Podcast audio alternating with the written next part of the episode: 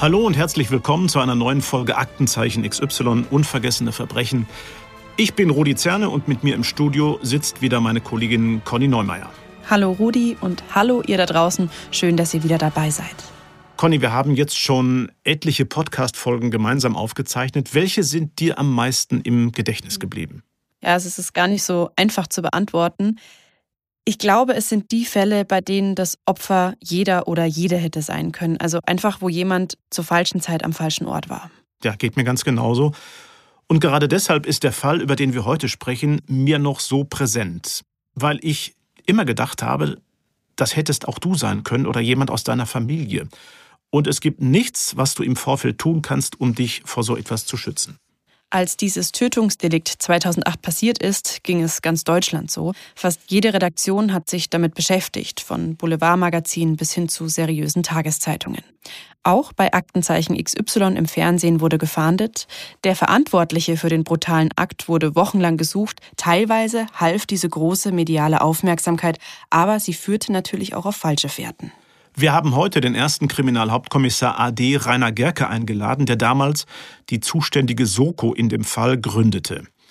Willkommen, Herr Gerke, und schön, dass Sie da sind. Ja, vielen Dank für die Einladung. Ich bin gerne gekommen. Hallo, Herr Gerke, herzlich willkommen.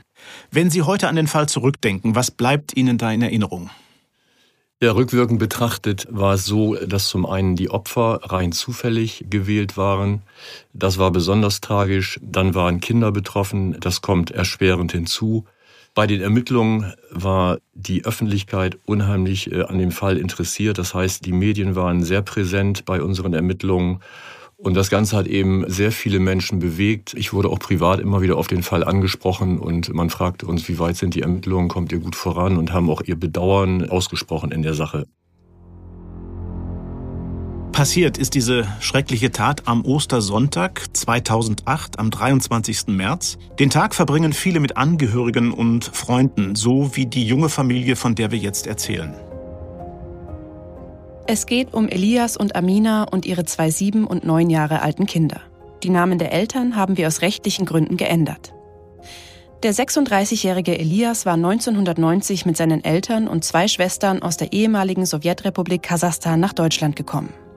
Hier verdient er seinen Lebensunterhalt als Lkw-Fahrer. Seine Frau, die 33-jährige Amina, ist Hausfrau. 1995 war auch sie mit ihren Eltern und ihrer jüngeren Schwester aus Kasachstan nach Deutschland gezogen. Ein Jahr nach ihrer Ankunft lernte sie Elias kennen. Die beiden verliebten sich, heirateten und gründeten eine Familie. Die Osterfeiertage im Jahr 2008 verbringen sie gemeinsam bei Freunden.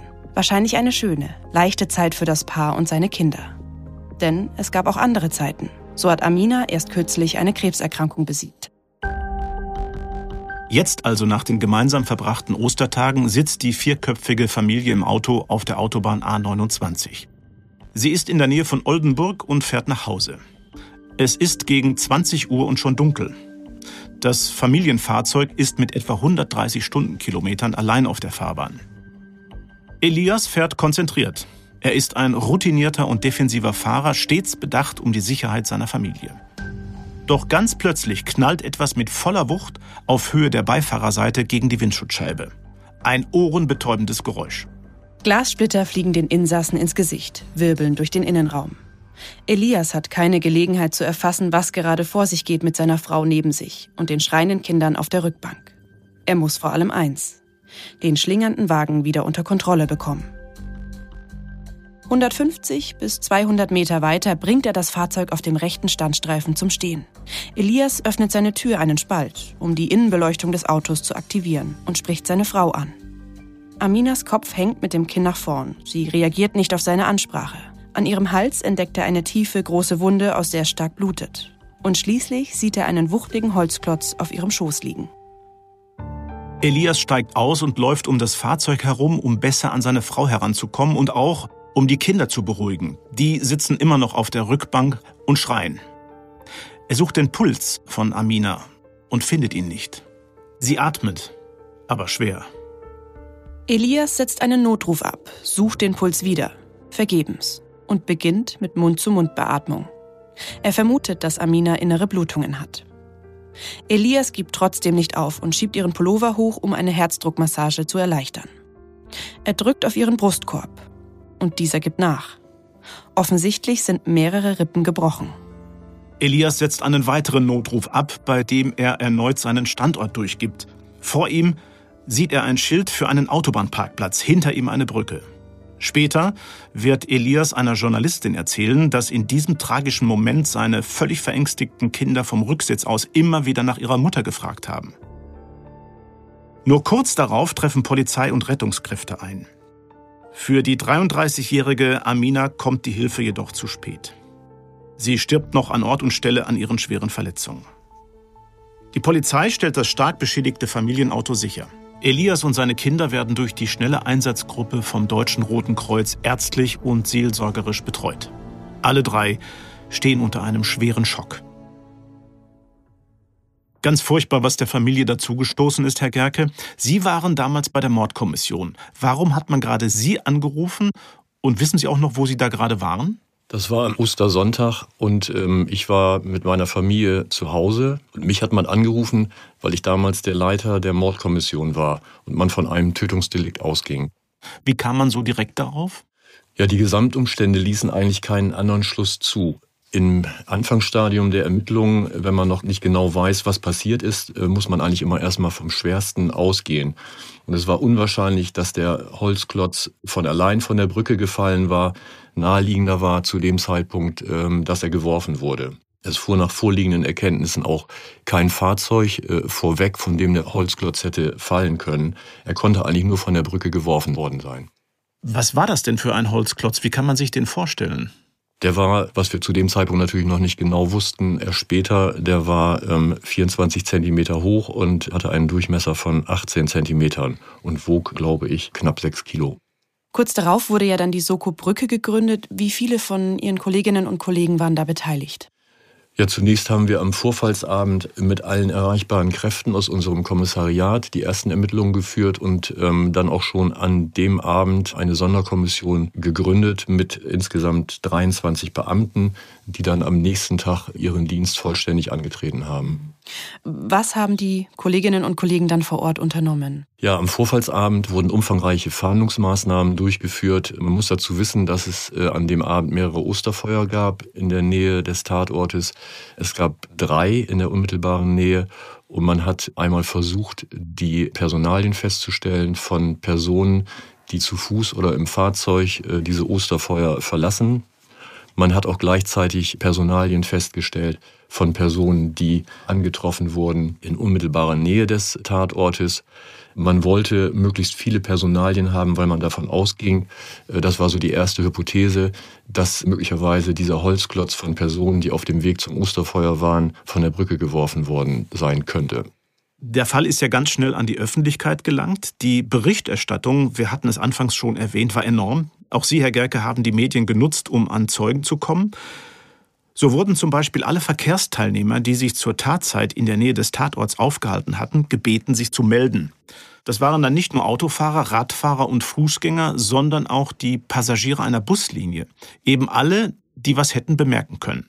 Und sie haben sogar einen Infostand betrieben ziemlich ungewöhnlich, oder? Ja, das ist natürlich keine übliche Maßnahme, aber Sie müssen ja zu Anfang immer eine Arbeitshypothese haben, also irgendwie sich Gedanken darüber machen, wie die Tat zustande gekommen sein könnte und wo man den möglichen Täter finden könnte. Und wir haben oder sind davon ausgegangen, dass ähm, der Täter irgendwo im Umfeld wohnen musste und äh, wollten durch diesen Infostand möglichst viele Leute ansprechen, weil es einfacher ist, als das Telefon zu nehmen und bei der Polizei anzurufen, wenn sie mit Personen direkt sprechen können. Das war so für uns ein Grund, dass man diese Hemmschwelle bei Leuten überwindet, äh, mit der Polizei zu sprechen und dadurch eben Informationen bekommt, die man sonst vielleicht nicht hätte bekommen können. Wir wollten eigentlich möglichst viel Informationen bekommen zu Personen, die sich zum Zeitpunkt der Tat in der Nähe des Tatortes aufgehalten haben. Das haben wir dann auch letztendlich. Und wo wurde dieser Infostand aufgestellt? Den haben wir eingerichtet äh, bei einem Einkaufsmarkt in Warnbeck in unmittelbarer Nähe des Tatortes. Also eine irrsinnige Öffentlichkeitsarbeit, die Sie da betrieben haben. Und das, was Sie mit Ihren Kolleginnen und Kollegen ja dann zusammengetragen haben, damit waren Sie zehn Tage nach der Tat dann schon bei Aktenzeichen XY ungelöst. Mit einem neuen und erfolgversprechenden Ansatzpunkt. Das war am 2. April 2008. Wir hören mal rein.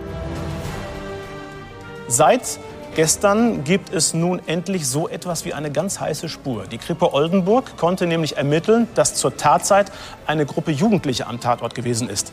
Und so werden sie beschrieben. Vier bis fünf Personen, 16 bis 20 Jahre alt, ein junger Mann, war deutlich größer als die anderen. Er trug ein helles Baseballcap, eine helle Hip-Hop-Jacke und eine dunkle Baggy-Hose. Bei der Gruppe war auch ein Mädchen dabei. Es trug einen Zopf. Um eins auch mal klarzustellen an dieser Stelle, ob diese jungen Leute auch als Täter in Frage kommen, ist natürlich noch unklar. Auf jeden Fall müssten sie aber wichtige Beobachtungen gemacht haben. Wenn sie etwas zur Aufklärung beitragen können, bitte keine Zurückhaltung, rufen Sie bitte an. Die Belohnung beträgt inzwischen 6000 Euro. Der Leiter der Sonderkommission ist hier im Studio und wartet nun auf Ihre Hinweise. Dieses Phantombild, Herr Gerke, was Sie da gezeigt haben, wie kam das zustande und was haben Sie sich davon versprochen? Also Personen waren ja nicht direkt zu erkennen. Zum einen hatten auch Autofahrer, die unmittelbar vor der Tat die Autobahn ähm, unter der Brücke passiert haben, Personen wahrgenommen und sich bei uns gemeldet. Es war natürlich dunkel, sodass die Personen auch nur vage beschrieben werden konnten. Und zeitgleich oder etwas später, einige Tage später, meldete sich bei uns ein Zeuge, der mit seinem Hund etwa zur Tatzeit gegen 20 Uhr äh, über die Brücke gegangen war und eine Gruppe Jugendlicher beobachtet hat. Dieser Zeuge konnte die Person relativ gut beschreiben, besser als die Personen, die in den Fahrzeugen die Brücke passiert hatten. Ähm, es gab aber dann trotzdem Übereinstimmung in diesen Beschreibungen. Und aufgrund der Beschreibung dieses Zeugen, der mit seinem Hund über die Brücke gegangen war, konnte man dann ein Phantombild erstellen, mit dem wir dann auch an die Öffentlichkeit gegangen sind. Und es gab eben markante Merkmale, wie die Tatsache, dass eine Person größer war, ein Basecap trug, äh, ein Fahrrad mitgeführt wurde und eine Person, ähm, eine weibliche Person, deutlich kleiner als diese große Person mit einem Pferdeschwanz. Das waren so die markanten Merkmale, mit der diese Beschreibung durchgeführt wurde wie die zustande kam. Und wir haben uns erhofft, dass diese Gruppe irgendwo in der Nähe des Tatortes Personen bekannt äh, sein dürfte. Brauchbare Hinweise sind nach der Sendung leider nicht reingekommen und auch keiner der Jugendlichen aus der gesuchten Gruppe hat sich gemeldet. Und so wächst der Druck, Ergebnisse zu präsentieren. In der Zwischenzeit wurde der Holzklotz sicher auch spurentechnisch untersucht. Gab es da was Verwertbares? Am Holzklotz haben wir leider keine verwertbare DNA und schon äh, gar keine daktyloskopischen Spuren, also Fingerabdruckspuren, finden können. Äh, es gab zwar Mischspuren, ähm, die wurden aber den ähm, beteiligten Personen, also einmal dem Ehemann ähm, und auch den Rettungssanitätern zugeordnet. Es gab auch noch weitere Mischspuren, ähm, aber keine äh, eindeutige DNA, also eine Täter-DNA ähm, konnte am Holzklotz nicht äh, extrahiert werden. Das war für uns natürlich ziemlich frustrierend. Es konnte aber Sand am Holzklotz sichergestellt werden, der bei den späteren Ermittlungen dann noch bedeutsam wurde. Das Ermittlerteam und auch die Öffentlichkeit, die den Fall fieberhaft mitverfolgt, stehen nicht nur vor der Frage, wer den Klotz geworfen hat, sondern auch, wo das Motiv für diese Tat liegt. Herr Gerke, wäre es denn möglich gewesen, dass die Familie bewusst ausgewählt worden war? Darauf gab es für uns eigentlich keinerlei Hinweise. Ähm, wir mussten davon ausgehen, dass es sich um Zufallsopfer handelt. Hinweise darauf, dass äh, dieses Opfer gezielt ausgesucht wurden, gab es zu dem Zeitpunkt nicht. Und trotzdem wurde zur abschließenden Klärung dieser Frage ein Ingenieur der Universität Oldenburg als Sachverständiger beauftragt. Er sollte herausfinden, ob ein so präziser Wurf mit der Absicht, eine bestimmte Person oder auch ein Fahrzeug zu treffen, überhaupt möglich ist. Und wie und wann genau man den Klotz hätte werfen müssen, damit er das Fahrzeug auf der Windschutzscheibe trifft.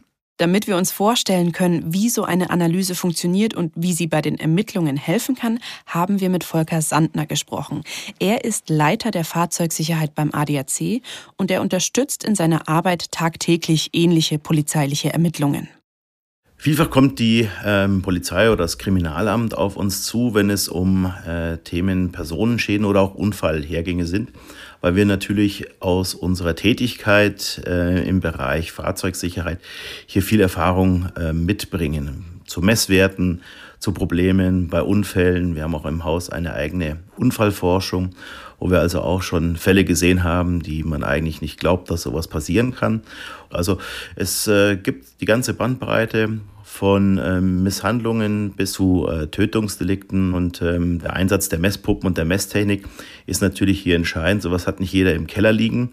Bei uns äh, geht das natürlich genauso wie auch äh, jeder Kriminaler. Je mehr Informationen wir bekommen können zu einem Fall, umso besser ist es. Da geht es um Geschwindigkeiten. Was waren die Wetterbedingungen zum damaligen Zeitpunkt? Wie sieht es denn aus mit Sichtbarkeiten? Ja, das sind so typische Fakten, die für uns entscheidend sind, um dann bewerten zu können, wie können wir so einen Fall nachstellen. Ja, je mehr Randbedingungen wir bekommen, umso besser ist es. Also es hat schon auch von unserer Seite ein bisschen kriminalistisches Gespür gefragt, was brauchen wir für Angaben, wenn wir die nicht haben, können wir die vielleicht noch aus irgendeinem Report bekommen oder haben wir vielleicht sogar irgendwelche Vergleichsunfälle in unserer Datenbank.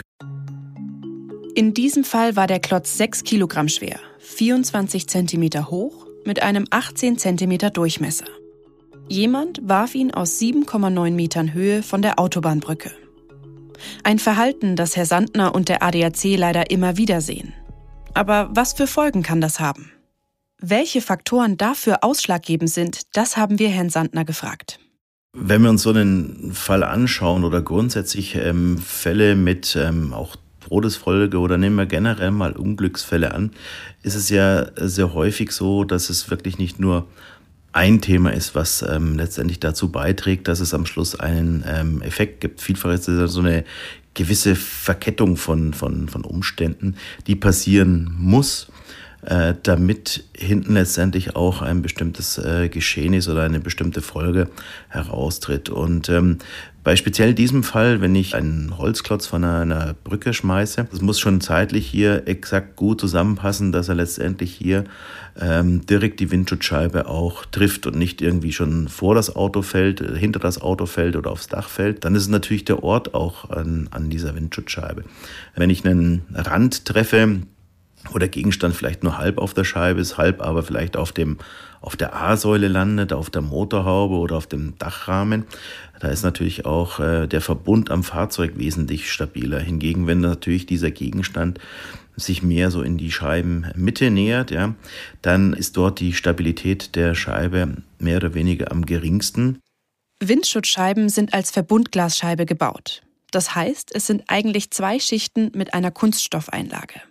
Trifft ein Gegenstand auf diese Scheibe, wie zum Beispiel ein Stein, diese Erfahrung haben viele schon mal gemacht im Leben, dann sollte er nicht gleich die Scheibe durchdringen. Diese Masse ist dann so klein, die sorgt für einen Schaden an der äußeren Scheibe. Diese bricht vielleicht, dann kennt man dieses Spinnennetzmuster, was sich dort auftut. Irgendwann setzt sich das fort, die Scheibe fliegt aber nicht auseinander und ich habe auch im Innenraum eigentlich keinen Schaden, weil diese Kunststofffolie so elastisch ist, äh, dass es ein Durchdringen möglichst verhindern sollte. Wenn dieser Gegenstand aber jetzt immer schwerer wird oder seine Energie immer größer, das heißt also die Energie, mit der er aufprallt oder auch die Masse, mit der er aufprallt, ähm, irgendwann kann diese Windschutzscheibe dieser Belastung nicht standhalten und dann wird die ganze Scheibe brechen. Und ähm, wenn dann diese Folie nicht mehr ihre Schutzwirkung entfalten kann, sondern durchtrennt wird, dann dringt dieser Gegenstand eben in den Innenraum.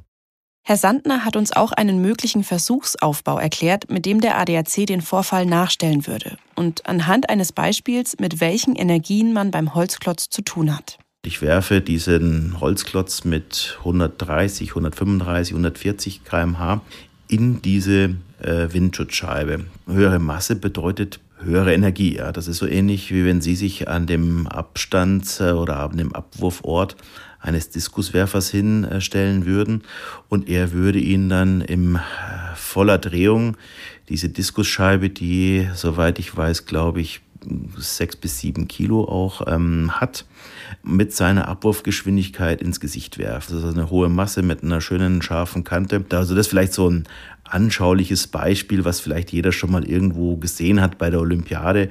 Wenn einer wirklich so einen Diskus da mal rauswirft, das ist schon auch was. Und äh, wenn man sich da vorstellt, ich stehe dann ein, zwei Meter davor und ich würde das genau ins Gesicht bekommen. So ähnlich ähm, ist es letztendlich auch bei diesem Unfall gewesen. Und ich glaube, das zeigt mal eindeutig diese Energien, die da im Spiel sind. Obwohl gewisse Gefahren im Straßenverkehr unvermeidbar sind, ist Herr Sandner durch seine Arbeit bedingt wachsamer geworden ich bin schon jemand, der mir extrem vorsichtig ähm, sich solchen Sachen dann auch nähert, wenn ich schon Leute auf einer Brücke stehen sehe äh, und versuche dann, man muss dann natürlich hier auch Vorsicht walten lassen, ja, äh, rückwärtigen Verkehr beobachten und vielleicht dann auch einfach zu gucken, ob man nicht ähm, die Fahrspur in irgendeiner Weise dann auch hier ohne Gefährdung natürlich des rückwärtigen Verkehrs auch irgendwie vielleicht wechseln kann, um nicht hier wirklich das Ziel zu sein.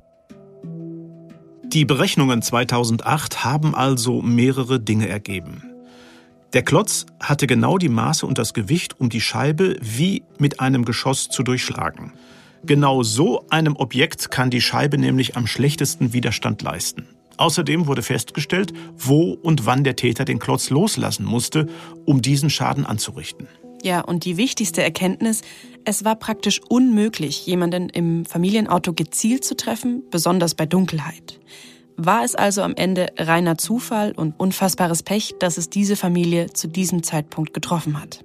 Ersteres sicher nicht. Der Täter hatte sich wahrscheinlich auf die Brücke gestellt und einfach nur gewartet, bis ein Fahrzeug kommt. Aber wusste er, was passieren würde, wenn der Holzklotz einschlägt, dass es tödlich enden kann? Kurz nach der Tat wurde von dem Expertenteam dann auch ein Video für die Presse angefertigt, um den Einschlag zu demonstrieren. Wir haben von Herrn Sandner gehört, mit welcher Wucht der Klotz die Scheibe durchschlagen haben muss. Ja, also eigentlich eine klare, abschreckende Warnung für jeden, der dieses Video sieht. Doch als dieses Video veröffentlicht wurde, auch wir hatten es ja in der Sendung gezeigt, ist etwas passiert, womit keiner gerechnet hatte. Unglaublich, aber wahr, das, was zur Aufklärung und Prävention gedacht war, rief erschreckenderweise Nachahmer auf den Plan. Hatten Sie davon überhaupt irgendetwas mitbekommen?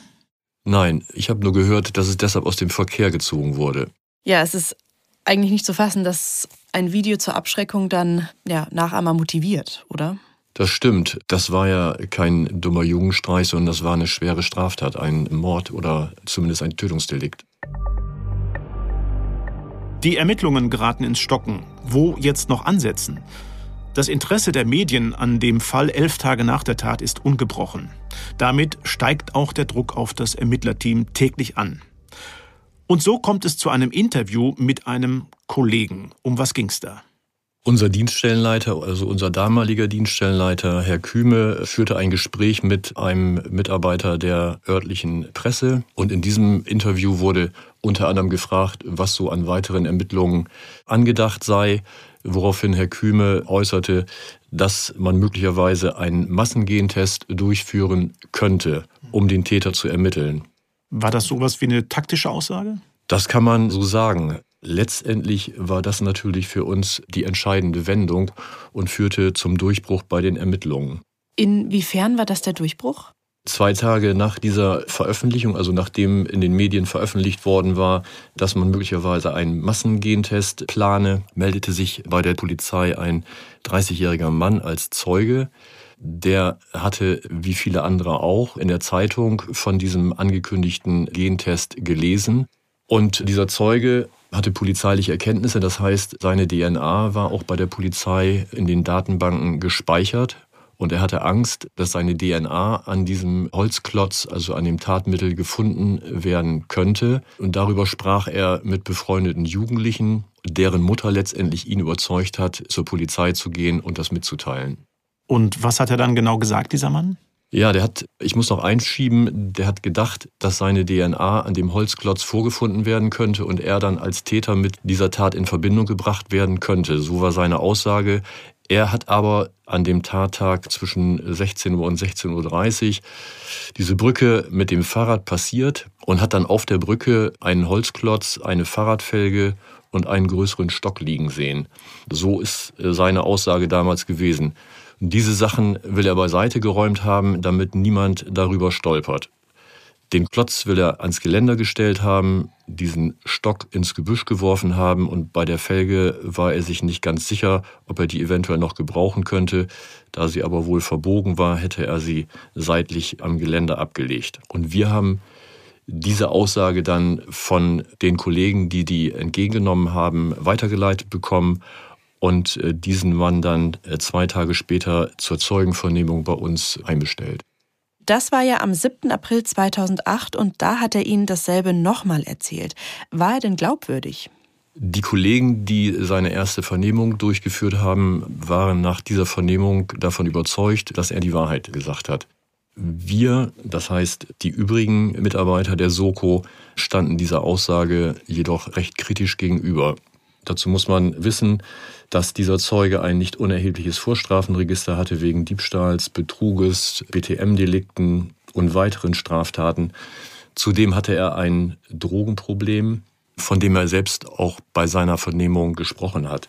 Wir haben deshalb seine Aussage nicht komplett geglaubt und hatten die Hypothese, dass es eher unwahrscheinlich ist, dass ein Drogenabhängiger, der zum Zeitpunkt, als er die Brücke passiert hat, nach eigener Aussage auf dem Weg war, sich Drogen zu besorgen, anhält, um Gegenstände von der Brücke zu räumen, damit andere nicht zu Schaden kommen. BTM bedeutet Betäubungsmittel und gegen das Gesetz hat er mehrfach verstoßen. Hat man ihm denn das Drogenproblem eigentlich auch angesehen? Das hat man ihm nicht angesehen. Der sah eigentlich recht gepflegt aus, körperlich normal, nicht irgendwie abgemagert oder abgerissen. Eigentlich ein unscheinbarer, ruhiger, verschlossener Typ. Man würde bei ihm eigentlich gar nicht dieses Vorstrafenregister erwarten. Und dann haben Sie auch noch etwas ermittelt, dass seine Aussage nicht ganz stimmen konnte. Was genau?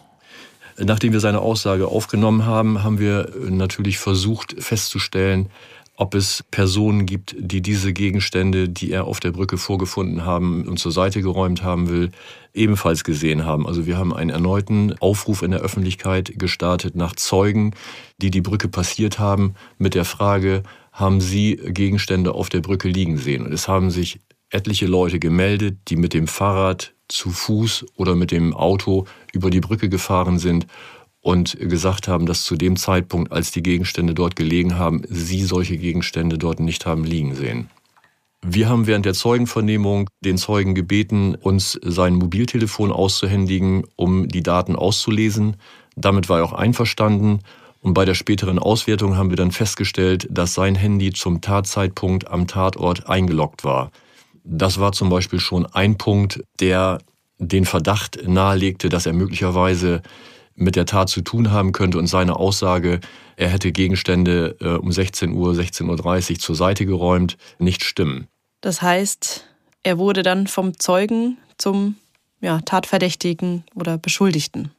Genau, und nachdem wir diese von ihm zunächst gemachten Angaben in Teilbereichen widerlegen konnten, haben wir seinen Status geändert. Das heißt, er war für uns kein Zeuge mehr, sondern galt von dem Zeitpunkt an für uns als Beschuldigter. Wir nennen ihn jetzt mal Daniel S., so heißt er natürlich nicht wirklich. Sie haben ihn dann noch näher unter die Lupe genommen und in seinem Garten weitere Klötze aus Pappelholz, also ähnlich der Tatwaffe, gefunden. Jetzt ist Holz in einem Garten erstmal nichts Ungewöhnliches, besonders wenn man damit heizt, so wie er es getan hat. Aber wenn man die Gesamtumstände betrachtet, spricht vieles inzwischen eben gegen den jungen Mann. Es gilt also jetzt Beweise zu sammeln. Und dann haben Sie, das war am 29. April, Bodenproben von seinem Grundstück genommen. Die zündende Idee kommt dem Team aufgrund eines anderen Falls, der wenige Monate vorher stattgefunden hat. Unweit von Osnabrück, in Kettenkamp, war im Februar 2008 ein Ehepaar spurlos verschwunden. Der 27-jährige Sohn des vermissten Paares gerät ins Visier der Ermittlungen. Doch auch hier galt es, ihm die Tat auch beweisen zu können. Die Polizei holte in dem Fall das LKA Niedersachsen an Bord, genauer gesagt Monika Freckmann. Sie ist Expertin für forensische Bodenanalyse und ihr gelang es, durch Erdanhaftungen an der Kleidung des Sohnes, ihm nicht nur die Tat nachzuweisen, sondern anhand dieser Erdanhaftungen auch herauszufinden, wo er die Leichen seiner Eltern vergraben hatte. Der sogenannte Fall Kettenkamp ist also noch frisch in den Köpfen der Soko Brücke, als sie den Holzklotz zu Frau Freckmann bringt, mit der Bitte, diesen auf Erdanhaftungen zu untersuchen. Damit wollen die Ermittlerinnen und Ermittler im Idealfall nachweisen können, dass das Tatmittel eindeutig aus dem Garten des Beschuldigten Daniel S. stammt. Frau Freckmann hat uns erzählt, worauf es bei einer Bodenprobenanalyse ankommt. Wir bekommen also den Auftrag, diese Untersuchung durchzuführen. Das heißt, ich bekomme Asservatenmaterial. Das heißt also, man schaut sich die Bodenproben an. Und hier gibt es dann eben so spezifische Dinge, die nennen wir also Beimengungen. Das sind zum Beispiel Ziegelpartikel, Glaspartikel, Schweißperlen, Vegetationsgeschichten, Moose und so weiter, was man sich eben so vorstellen kann, was in freier Natur oder in dem Bereich, aus dem der Boden eben kommt, vorhanden sein kann. Und äh, die werden dann separat, dann wird eine Korngrößenverteilung vorgenommen und das wird dann noch grafisch dargestellt, inwieweit die Korngrößenverteilung der Proben übereinstimmen. Dann äh, geht es dann eben in die mineralische Untersuchung. Das heißt, man guckt sich die einzelnen Mineralpartikelchen an, was die für eine Form haben. Da gibt es gut gerundete, angerundete und sehr schroffe. Und äh, die haben dann entweder Einschlüsse, sind ganz klar oder äh, opak, das heißt, sie sind trüb.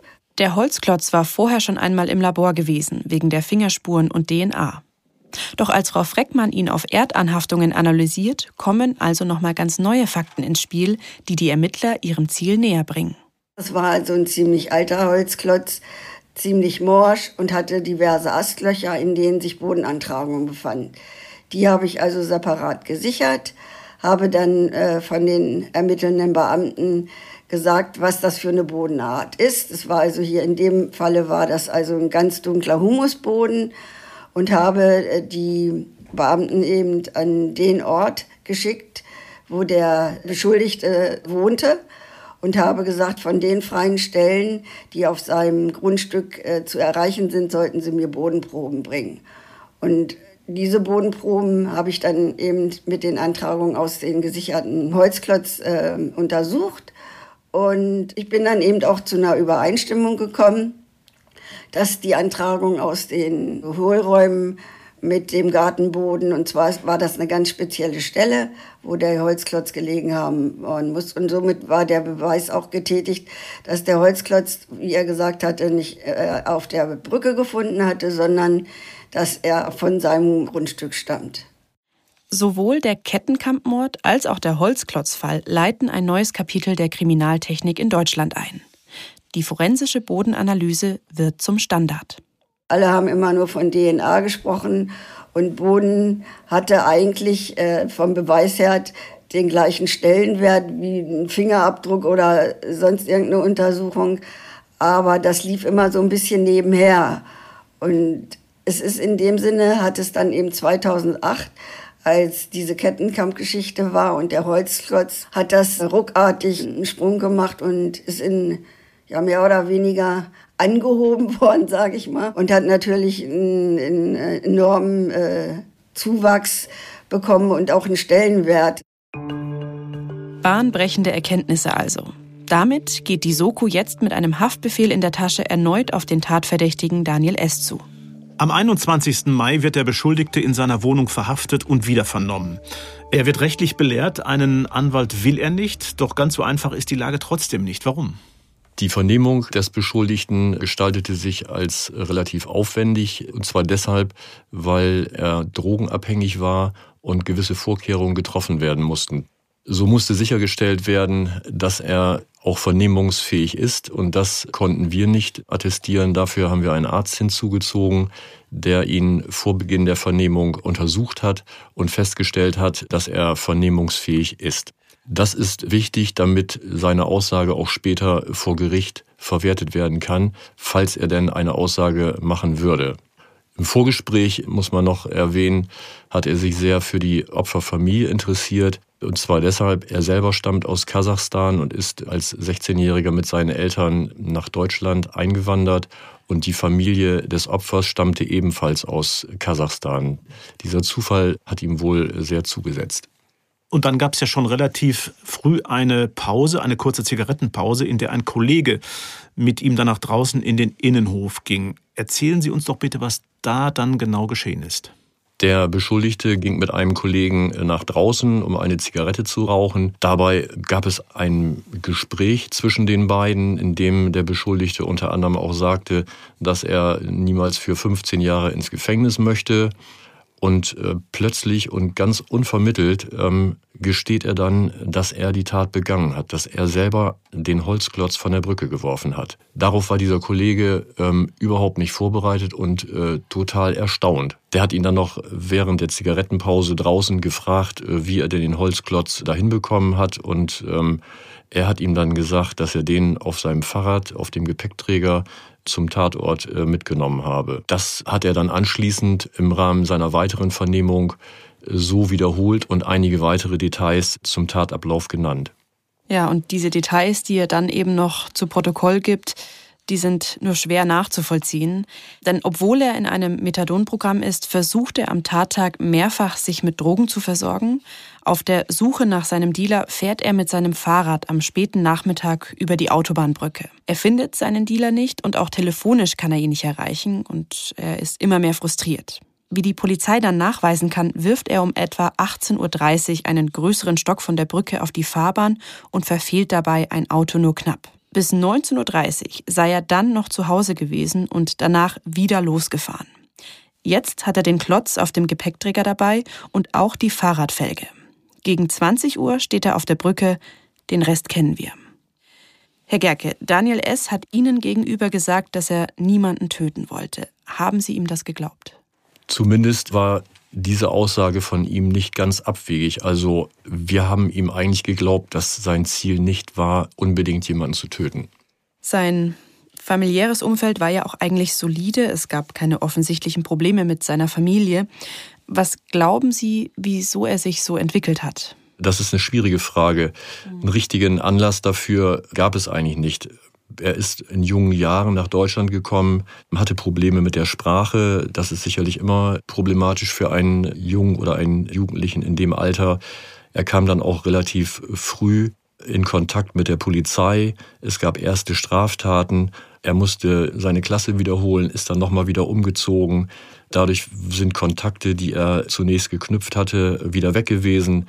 Er hat dann in, später in Raststätte gewohnt und war vom Typ her auch eher ein Einzelgänger mit wenig sozialen Kontakten, kam dann mit Drogen in Kontakt. Und all dieses zusammen hat dann sicherlich dazu geführt, dass er diese kriminelle Karriere eingeschlagen hat. Er war nicht dumm, hatte scheinbar eigentlich einfach nur viele Probleme. Und im Gegensatz zum Beschuldigten waren die übrigen Mitglieder seiner Familie, also Geschwister und Eltern, sozial total integriert. Eigentlich hätte Daniel S. wissen müssen, wie gefährlich der Holzklotzwurf enden könnte. Er war schon mal in einen tödlichen Unfall verwickelt worden. Das war zehn Jahre zuvor, im März 1998. Damals war er um die 20 und er war in den frühen Morgenstunden mit seinem Schwager und einem weiteren 15-jährigen Insassen in einem Auto unterwegs. Daniel S. und sein Schwager, der am Steuer saß, waren stark alkoholisiert. Das Fahrzeug verunglückte. Der 15-jährige Mitfahrer kam dabei ums Leben und der Schwager wurde schwer verletzt. Bevor die Polizei eintraf, hat der Schwager Daniel S. gebeten, die Verantwortung für den Unfall zu übernehmen. Der Schwager war Vater eines jungen Kindes, hatte gerade ein Haus gebaut und wollte keine Schwierigkeiten. Daniel S. stimmte zu und sagte entsprechend der Polizei, dass er gefahren sei. Der Schwager aber starb noch am selben Tag und Daniel S. zog seine Aussage zurück. Diverse Gutachten konnten bestätigen, dass er im Auto hinten gesessen hatte. Daniel S. tauchte danach tiefer in seine Heroinsucht ab. In den folgenden zehn Jahren war er ständig auf der Suche nach der nächsten Dosis. Was konnten Sie über seinen Umgang mit Drogen ermitteln? Was kam dabei raus? Wie er uns selber schilderte, brauchte er zweimal täglich Heroin, einmal morgens, um den Tag zu überstehen und dann nochmal nachmittags oder am Abend, um dann schlafen zu können. Das hatte er uns selber gesagt, so war das auch am Ostersonntag. Als er am Tattag nachmittags kein Heroin mehr hatte, wollte er sich Heroin beschaffen. Das hat aber leider nicht geklappt. Ja, und war dann die Frustration darüber wirklich das Motiv für diese Tat? So hat er das zumindest in seiner Vernehmung uns gegenüber gesagt. Und er hatte ja auch anderthalb Stunden vor der eigentlichen Tat einen Holzknüppel von der Autobahnbrücke geworfen. Das war so gegen 18.30 Uhr, wie sich später ermitteln ließ. Das hat er nur ein einziges Mal während der Vernehmung, während der ersten Vernehmung gesagt. Ähm, das hat er später nie wiederholt, nachdem er anwaltlich vertreten wurde. Deshalb musste Amina sterben. Ein Mann hat seine Frau verloren, zwei Kinder, ihre Mutter. Ein Jahr nach der Verhaftung von Daniel S. kommt es im November 2008 zum Prozess vor dem Landgericht in Oldenburg. Am 20. Mai 2009 fällt das Gericht ein Urteil. Der damals 31-jährige Angeklagte Daniel S. wird wegen Mordes und dreifach versuchten Mordes in Tateinheit mit vorsätzlich gefährlichem Eingriff in den Straßenverkehr zu einer lebenslangen Haftstrafe verurteilt. Die Angehörigen der getöteten jungen Mutter Amina nehmen das Urteil mit Genugtuung auf. Eines wird in dem Verfahren aber auch deutlich. Die Geschichte hätte noch weit tragischer ausgehen können. Der Richter spricht Elias, den Ehemann der Getöteten, in seiner Urteilsbegründung sogar direkt an. Zitat Wenn Sie nicht so fantastisch reagiert hätten, wären auch Ihre Kinder tot. Sie haben das Leben Ihrer Kinder gerettet. Ob ihn diese Erkenntnis tröstet, schwer zu sagen. Herr Gerke, Sie hatten in Ihren Ermittlungen bis zum besagten Interview in der Presse ja eigentlich nichts in der Hand, keine Spuren, keine Zeugen, keine Verdächtigen. Wenn dieses Interview nicht gewesen wäre, dann wäre die Geschichte vermutlich anders ausgegangen. Was denken Sie? Man kann natürlich schwer sagen, ob der Fall ohne diese Veröffentlichung des angekündigten Massen-DNA-Tests nicht geklärt worden wäre. Zumindest hätten wir sehr lange ermitteln müssen. Wir hätten Handydaten auswerten müssen, Unmengen an Personen befragen müssen und ob wir dann den Beschuldigten als Tatverdächtigen hätten ermitteln können, das sei mal dahingestellt. Vermutlich wäre es sehr schwer geworden. Sie hatten ja auch nach der Gruppe Jugendlicher gefahndet, von denen es das Phantombild gab. Hat sich da jemals jemand gemeldet? Erstaunlicherweise haben wir die Personen, die damals auf dem Phantombild abgebildet waren, nie ermitteln können. Wir sind ja nicht unbedingt davon ausgegangen, dass es sich dabei um die Täter handeln könnte. Für uns waren es eigentlich wichtige Zeugen, die wir gesucht haben. Und insbesondere nachdem wir einen Tatverdächtigen hatten und das auch in den Medien äh, veröffentlicht worden war, haben wir uns gewundert, dass es auch weiterhin keinerlei Hinweis auf diese Gruppe gab. Also letztendlich muss man sagen, dass wir bis heute nicht wissen, wer die Personen in dieser Gruppe waren. Was könnte denn ein möglicher Grund sein, dass sich da niemand gemeldet hat? Zu Beginn der Ermittlungen bestand natürlich die Möglichkeit, dass diese Leute, diese Jugendlichen aus der Gruppe nicht nur als Zeugen, sondern als Tatverdächtige hätten in Frage kommen können. Und dafür hatten sie möglicherweise Angst und haben sich deshalb nicht bei der Polizei gemeldet. Nachdem wir aber einen Tatverdächtigen hatten und der dann auch später sogar verurteilt wurde, gab es eigentlich keinen plausiblen Grund mehr dafür, dass sich diese Gruppe bzw. Personen aus dieser Gruppe nicht gemeldet haben und wir auch keinen Hinweis auf diese Personen bekommen haben. Daniel S. kam also lebenslang hinter Gitter. Und für Sie, Herr Gerke, und Ihre Soko-Brücke war der Fall damit abgeschlossen. Ein Ergebnis, auf das viele gehofft hatten. Und das hat sich auch in den Postfächern Ihrer Dienststelle bemerkbar gemacht. Inwiefern? Wir haben nach Klärung der Tat unzählige E-Mails und Briefe aus der Öffentlichkeit bekommen mit teilweise sehr emotionalem Inhalt. Diese Schreiben haben uns, also die Mitglieder der Soko, sehr berührt. Sowas haben wir davor und danach nie wieder erlebt. Diesen Dank haben Sie und Ihr Team sich wirklich verdient. Auch wir bedanken uns bei Ihnen jetzt dafür, dass Sie heute mit uns gesprochen haben. Wiedersehen, Herr Gerke. Schön, dass Sie da waren. Auf Wiedersehen und vielen Dank für die Einladung. Ja, auch von mir vielen Dank und auch bei den Hörerinnen und Hörern möchten wir uns verabschieden. Bis zum nächsten Mal bei Aktenzeichen XY. Unvergessene Verbrechen. Wir sagen Tschüss und wie immer wünsche ich an dieser Stelle, bleibt sicher. Autor dieser Folge ist Albert Bozesan. Wenn sie euch gefallen hat, dann abonniert uns gerne, lasst uns ein paar Sterne da, damit ihr die nächste spannende Folge nicht verpasst. Weitere Infos gibt's wie immer in den Show Notes. Bis in zwei Wochen. Tschüss. Aktenzeichen XY Unvergessene Verbrechen ist eine Produktion der Securitel in Kooperation mit Bumfilm im Auftrag des ZDF.